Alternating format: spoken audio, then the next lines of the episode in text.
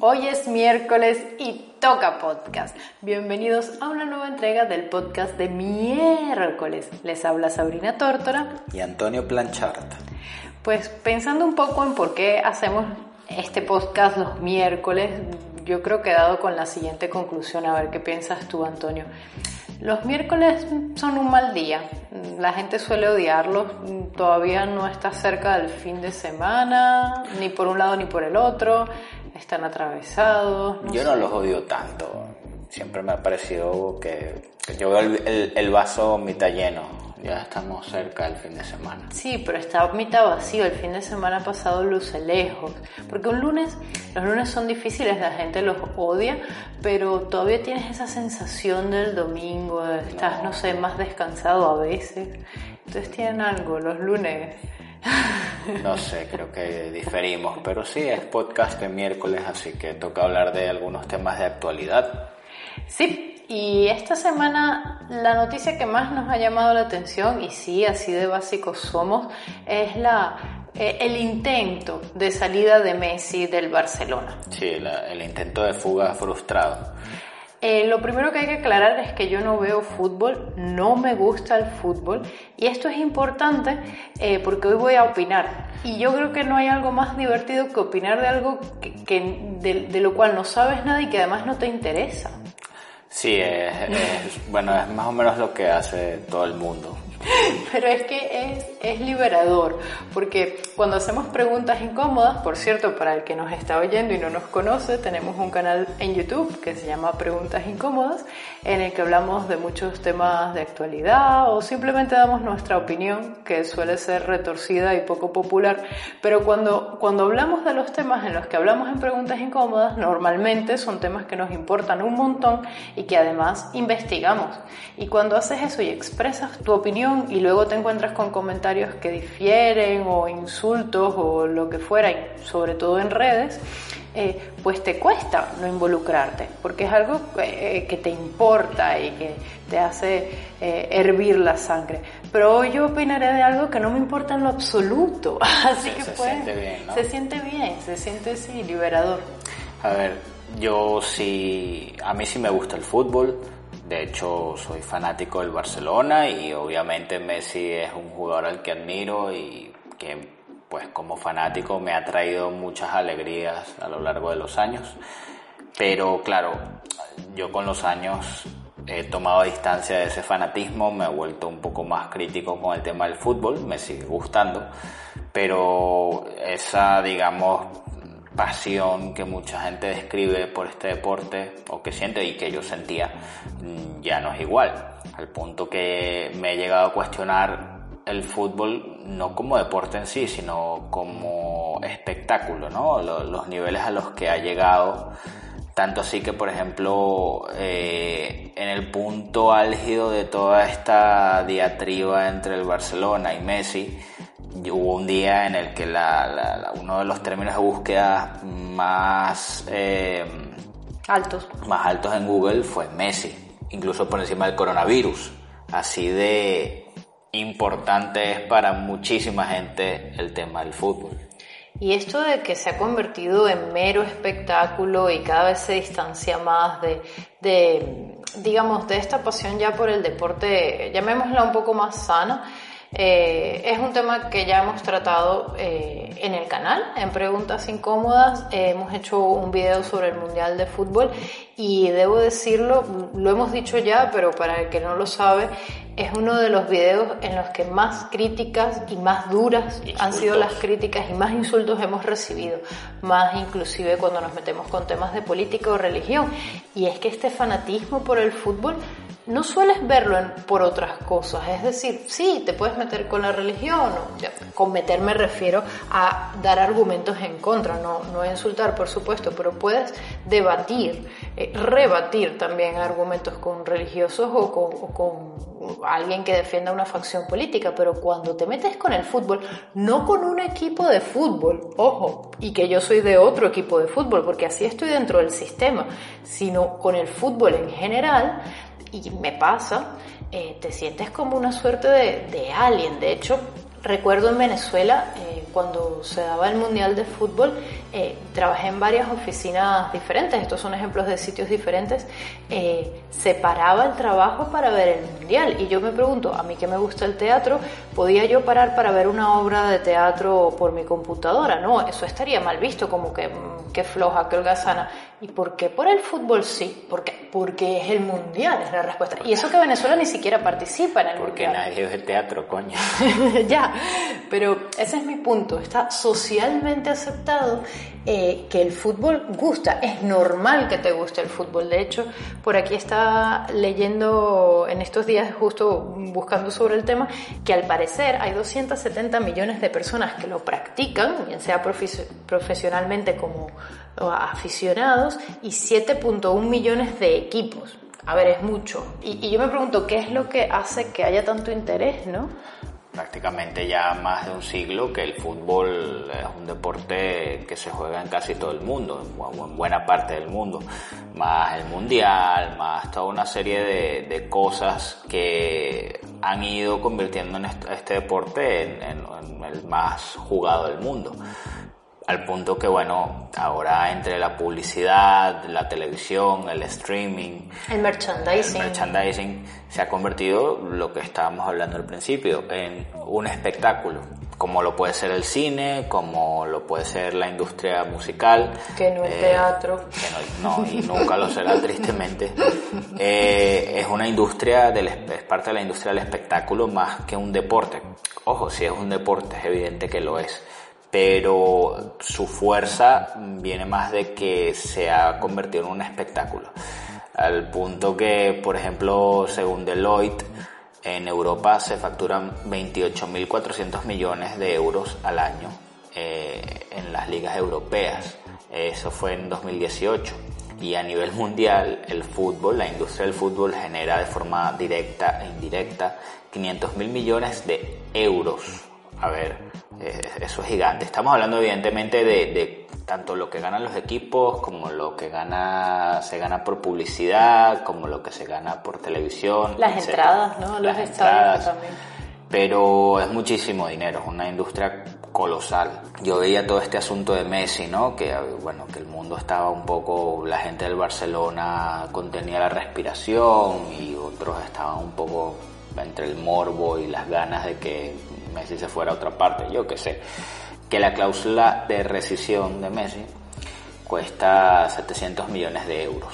Y Messi dijo, eh, Sí, sí, no, no me alcanza. Eh. sí, sacó el bolsillo y no, no le alcanzaba. Ni siquiera a Messi le alcanzaba. eh, Pero, pero yo, yo pregunto, ¿e- ¿es normal que cueste eso? Claro, la gente que le gusta el fútbol mucho y que justifica todo este sistema Te va a a decir que sí, que por supuesto. A Sí. ver, yo sé que los jugadores de fútbol son trabajadores especializados, que tienen unas habilidades que los demás no tenemos y que trabajan muchísimo para poder estar al nivel en el que están. Yo entiendo que a esa gente se le pague bien. y que a su vez mueven muchísimo, se han convertido en verdaderas marcas. Porque eh, eh, digamos que, que llegar a este punto no solo desde el punto de vista técnico que tú dices, si- sino también desde un punto de vista del marketing, ya no son cualquier persona, pasan casi a una categoría de Dios. Sí, sí, sí. Eh, pero llega este punto en el que ves unas cifras tan exorbitantes, o por ejemplo lo que pagó el Paris Saint Germain al Barcelona por Neymar, 200 millones de euros, que ya llega a parecerse a una burbuja. O sea, ¿de, de dónde salen estas valoraciones, por favor? O sea, sé que no es una burbuja propiamente, porque al final ahí sigue el, el fútbol Sí, con porque, coronavirus, porque sin se coronavirus. sustenta, es decir, pero son estas cifras de mercado eh, un poco absurdas, como lo es, por ejemplo, también el mercado del arte, porque una obra de También. arte llega a valer tanto porque se subastó por tanto y la compraron por tanto. O sea, el mismo mercado, dentro del, del mercado de, de ese sector, pues se justifica que se llegue a esos precios. Pero si te lo piensas un segundo con cabeza fría, son cifras exorbitantes. Sí, lo, que comentas del arte, eh, eh, así funciona. Eh, una obra vale más o vale menos, no necesariamente por el talento del artista, sino por que hay gente interesada en que esa obra valga ese precio. Y luego con los años a lo mejor se deprecia, se convierte en un tema de mercado más que en un tema, en este caso, de, artístico. De valor real. Luego, en este caso, de, de, valor deportivo, que sabemos que Messi es el mejor o uno de los mejores jugadores del mundo, sí. Pero luego uno ve cómo hay equipos que se gastan una millonada en jugadores que terminan mm, no siendo lo que se esperaba. Evidentemente hay un factor humano, hay jugadores que pero creo que se infla, se infla, se inflan los precios eh, de acuerdo a los intereses de, de, bueno, de, mucha gente involucrada. Y aquí es donde yo digo que esto, esto, es, esto es una locura. Esto es una locura y la gente ha perdido la perspectiva con el tema del fútbol. Eh, no, ya no es algo normal. O sea, que tú me digas que se mueven 500 mil millones de euros a, a nivel mundial al año. Y luego estaba leyendo que la OMS dijo que para poder financiar las investigaciones, los medicamentos, etcétera, las pruebas para la vacuna del coronavirus necesitaba 31 mil millones y no los tenía. Y tú te quedas así como, coño, ¿cuáles son nuestras prioridades en este planeta?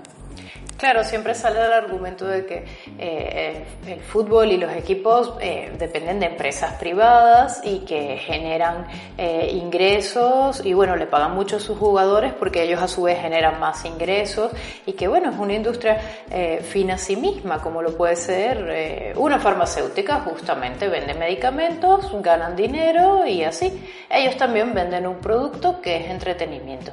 Lo que pasa es que bueno, a nuestro parecer es un entretenimiento que se virtúa cuando se llega a estos niveles. Eso es todo. No de que no deberían ganar dinero o de que los futbolistas literalmente deban donar dinero para buscar la vacuna eh, del coronavirus. No es tan literal. Es simplemente poner en perspectiva unas cifras que, bueno, a veces cuando oímos cifras muy grandes, pues eh, en nuestra cabeza suena cualquier cosa, porque bueno, no, no, las manejamos y pues no nos interesa. Cuando empezamos a escuchar tantos ceros ya no, les, perdemos el rastro. Pero bueno, la, la, noticia de Messi también fue interesante desde un punto de vista mediático, como dice Antonio, tanto que la han buscado y bueno, yo creo que es la pesadilla de cualquier persona que es que tú quieras renunciar y, no te puedas ir por X o Y y de repente eh, tu jefe ya lo sepa y tus compañeros de trabajo ya lo sepan, solo que en el caso de Messi es una pesadilla porque ahora lo saben con un, con un año de antelación.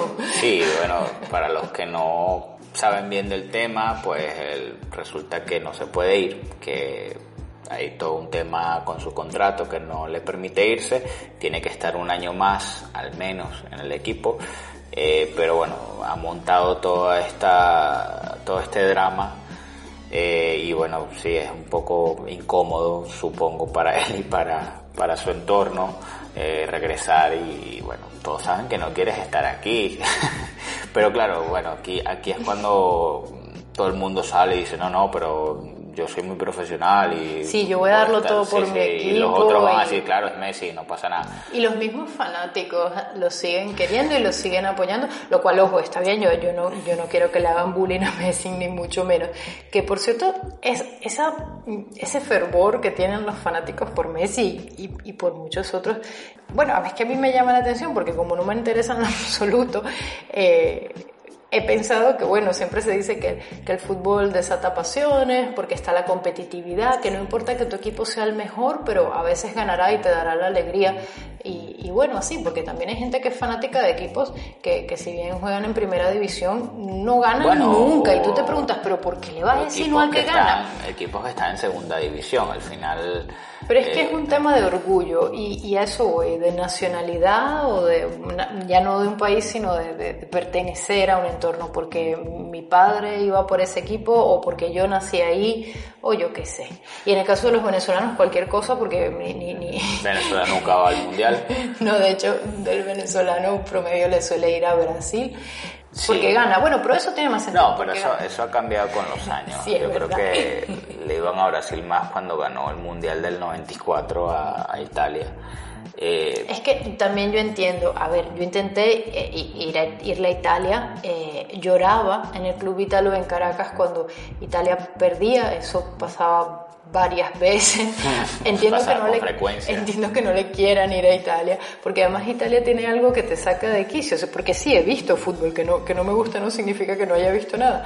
Italia siempre hace que vayas a prórroga y, y a penaltis y a todo, o sea, es demencial, tú dices, por favor, que acabe ya, no me importa que pierda, pero que acabe, en fin, entiendo que le quisieran ir a Brasil.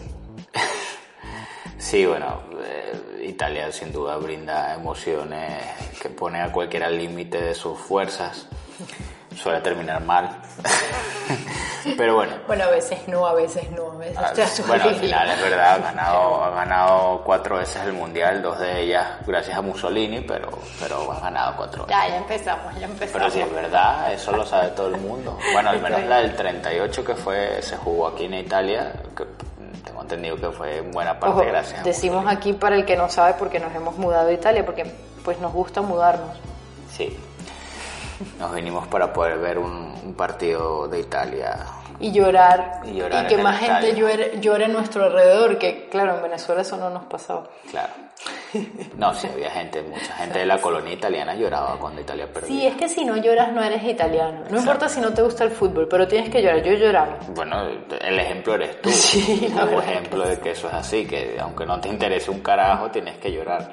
Y, y, y eso es otra de las cosas por las cuales a la gente le gusta el fútbol. Pertenecer. Perteneces a un colectivo, pues que, que, que, que eso es un gusto común. ¿A quién no le gusta la pizza? ¿A quién no le gusta el reggaetón, Antonio? ¿Ah? Eh, sí, reggaetón. Justo, entonces tú no quieres ser el rarito al que no le gusta el fútbol, y menos si tienes ascendencia italiana como la tengo yo, porque ¿por qué? ¿Por qué no te gusta? algo, algo salió mal. Algo malo hay. Así como, y, con todo el respeto, ¿eh? pero los que bebemos, a ver, suena que yo bebo mucho, yo, yo, en realidad tomo muy poco alcohol, pero cuando alguien me dice que no bebe alcohol por elección, desconfía. sí, desconfío. No, ojo, no por religión o no porque sea astemio porque era alcohólico y si prueba una gota de alcohol pues recae. No, no, eso lo entiendo, pero el que no bebe por no beber, no lo entiendo. Y ojo, lo respeto, pero no, no lo entiendo. Así como cuando te dicen, es que a mí no me gusta el chocolate. Eso es más grave. Pues yo supongo que así me verán a mí cuando digo que el fútbol eh, no, es que no me gusta, es que no me importa. Por mí se acaba la industria del fútbol y, y es más, me alegro porque...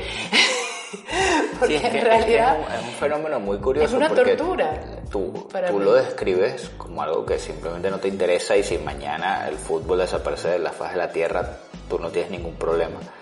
Pero hay gente que, que ni siquiera es que son futbolistas o están metidos en la industria, pero si esto desaparece, literalmente se les viene el mundo abajo. Entonces la, la discrepancia es tan abismal, que tan grande, que a mí no deja de sorprenderme lo, extraños que somos los seres humanos, ¿no? Porque es que el fútbol emociona. Y, emociona genuinamente. Yo veo a los fanáticos cuando se emocionan y, y, es bonito. Es como cuando veo a un creyente tener mucha fe. Es bonito para mí. Porque no lo tengo. Pero es una ficción. No, pero para ellos no. O sea, es decir, el que tiene fe la tiene en serio y el que, y el que tiene esa pasión por el fútbol la tiene en serio. Y, y cuando yo veo eso digo, qué lindo, a, mí que me gusta, bueno, otras cosas, por supuesto, y me gustan también con mucha intensidad, pero no puedo unirme a ese grupo porque, y lo intenté, en serio, lo, intenté de adolescente, eh, dije, así, eh, tan arbitrario como puede ser para muchos, que yo iba a seguir a la Juventus eh, porque era el equipo que seguía mi mamá y, porque me gustaba Filippo Inzaghi, que era un hombre feo y bonito a la vez, a mi parecer. Entonces dije, bueno, además hacía un montón de goles. Entonces dije, pues Pipo, y soy del Juventus. Y, y, la verdad es que eso fue un fracaso. Me obligué a mí misma a verlo. En casa se veía un montón eh, el campeonato italiano. Y, y qué fastidio. Inclusive preguntaba las reglas. Eh, pero Mira tú. Sí, sí, es que yo, yo, lo entiendo. Pero, la, la, pregunta de juego, ¿entiendes cómo funciona el fuera de juego? Sí, pero esta pregunta ya me la he hecho y te he demostrado, ahora lo voy a demostrar en público, que el fuera de juego es cuando le hacen el pase a un jugador que está más adelante de eh, el equipo contrincante y por tanto cuando Pero recibe el el, equipo, balón, ¿quién? Todo el equipo. el equipo. No, el último hombre del equipo contra Claro, el único. Exacto, claro. Sí, es decir, él tiene. él- nadie del equipo contrincante lo tiene más adelante, sino que. Y, y él lo recibió justo en el momento en el que no tenía nadie por delante del equipo contrincante, excepto el portero. Porque el portero no cuenta. Claro, el el, portero. portero. está ahí, el portero se puede mover. Inclusive yo he visto porteros que se mueven hasta, Que salen de su hasta área. medio campo. Inclusive hay porteros que han metido goles, eso me parece fascinante. Sí. Porque además yo, yo debo decir que yo he sido portera. O sea, a mí no me gusta el deporte en general, ni verlo ni practicarlo. Practicarlo sufro más que viéndolo. Porque viéndolo por lo menos estoy sentada y puedo comer. Y es Pero- cómodo. es cómodo. Pero practicándolo, pues no. Yo en Italia juegan mucho balonmano. Y yo estudié en un colegio italiano en el que se jugaba balonmano. Cuando le conté esto a Antonio me miró como más raro que cuando le digo a alguien nuevo que, que no me gusta el fútbol, porque es que ¿quién coño juega balonmano? Pues, Sí, en Venezuela no se juega balonmano, no, no existe pues prácticamente. en Italia se juega balonmano. Y yo una vez participé en un, un campeonato juvenil de balonmano solo para viajar gratis. Y cuando me dieron a elegir la posición, elegí la del portero, porque era el que menos tenía que correr. Y fue horrible porque eh, tenía que obviamente parar las pelotas. Y los otros equipos sí que eran profesionales, debo decir que el mío no. Y dolía mucho parar. Entonces había veces que no lo intentaba tanto, solo para no, Para no recibir un, un golpe. Sí, y quemaban. Había mujeres muy fuertes, porque claro, eran equipos masculinos y femeninos por separado, pero había mujeres muy fuertes que cuando las veía venir yo decía, yo no quiero parar eso. Entonces fingía, porque claro, la actuación me ha servido para esto. Yo vi por televisión algunos videos de, de partidos de balonmano y yo actuaba como que lo iba a parar, pero luego no lo lograba, lo cual en parte era cierto, porque Sí, eran muy bueno. buenas, eran muy, muy buenas. Y, bueno, pues sí, el portero no corre tanto. Sí, pero, pero sé, recibe, pero recibe pelotazos que... Algo sé, y hasta yo me enteré de la noticia de Messi. Luego sí confieso que tengo que, tuve que leer un poco bien de qué iba el asunto con el contrato, porque no me importa. O sea, yo no me compadezco por Messi. Messi está mejor que Bueno, yo. Messi, Messi tiene mucho dinero y ha tenido mucho éxito en su carrera. Al final es así Sí, como, es- bueno, compadecerse. Está, está totalmente realizado como profesional. Bueno, tiene algunos la- fracasos profesionales que... Ay, por favor. Bueno, por favor. Perdió, perdió el Mundial de Fútbol, en Argentina no le tienen tanta Sí, estima. ¿Qué importa? Sí, sí, a mí, a mí no me que- importa. A ver, o sea, No me creo- importa porque, porque, bueno, eh, como dije, el tipo en serio me ha brindado muchas alegrías como jugador de- de- del equipo al que le voy. Pero Y, y no, o sea, no me, no me gusta ver que le vaya mal en la vida o que algo le salga mal. Claro, o sea, yo- y yo no le deseo nada malo a Messi. Que por cierto, cuando dices que te ha dado muchas alegrías en la vida más que tu perro, Eh, sí, la verdad es que sí. Mi, pe- yo quiero mucho a mi perro, pero ale- alegrías, lo que se dice alegrías no es que me da. Y, y, ojo, no cambiaría a, a mi A perro por Messi. por me- eso me gusta saberlo y creo que al pero, perro le pero gusta escucharlo. sí. eh, esas tardes de euforia viendo goles, no, el perro. Todo lo contrario, el, el perro es como ver autogoles todos los días, o sea, es una, es una vaina que te frustra y te, y te da rabia a la vez. Es como Italia en penales. pero- Sí, sí, como eso, sí, como Ah, Roberto Bayo fallando el, el penalti contra Brasil. A ver, el perro, que es el productor ejecutivo de Preguntas Incómodas, es un muy buen perro. Lo que pasa es que es un poco toc, y esto no lo digo yo, lo dijo su entrenador, Sí, sí. que además no se debe haber sentido tan exitoso como Messi, porque no le logramos quitar algunas mañas al perro. Y, y es un, un señor que ha, entrenado perros Bueno, militares, sí, a, que a eso se dedica y, y nos trajo a su perro y nos impresionó mucho lo bien entrenado que estaba su perro y luego estaba nuestro perro. Y luego está nuestro perro que da vueltas sobre sí mismo y eso a la gente le, le causa gracia, pero en realidad es un... Trastorno obsesivo Un trastorno. compulsivo, el perro está loco. Exacto. Y Pero bueno, lo queremos, más que sí. a Messi. Aclarado Sí, sí, esto, más que a Messi, claro que sí. Aclarado pero esto, podemos pero ver, ver al perro dando vueltas, no, eso no tiene ningún mérito. Y ver a Messi hacer goles eh, imposibles sí, sí tiene mucho Y mérito. por eso Messi le paga más. Sí, Y al perro no le paga. sí, el perro no, no, no trae dinero a la casa. Lo quita más bien. Ay, pobre, o que no nos esté escuchando, ¿vale? Bueno, está, está aquí debajo de la mesa y está así como... Pero haciendo medio- como que no le importa, ¿no? Sí, está veo tirado así. así como deprimido, pero, pero bueno, igual lo queremos. Lo alimentamos dos veces al día, lo paseamos. ¿Qué más quieres? Sí, la verdad es que creo que le va mejor que a nosotros. Y que a Messi también.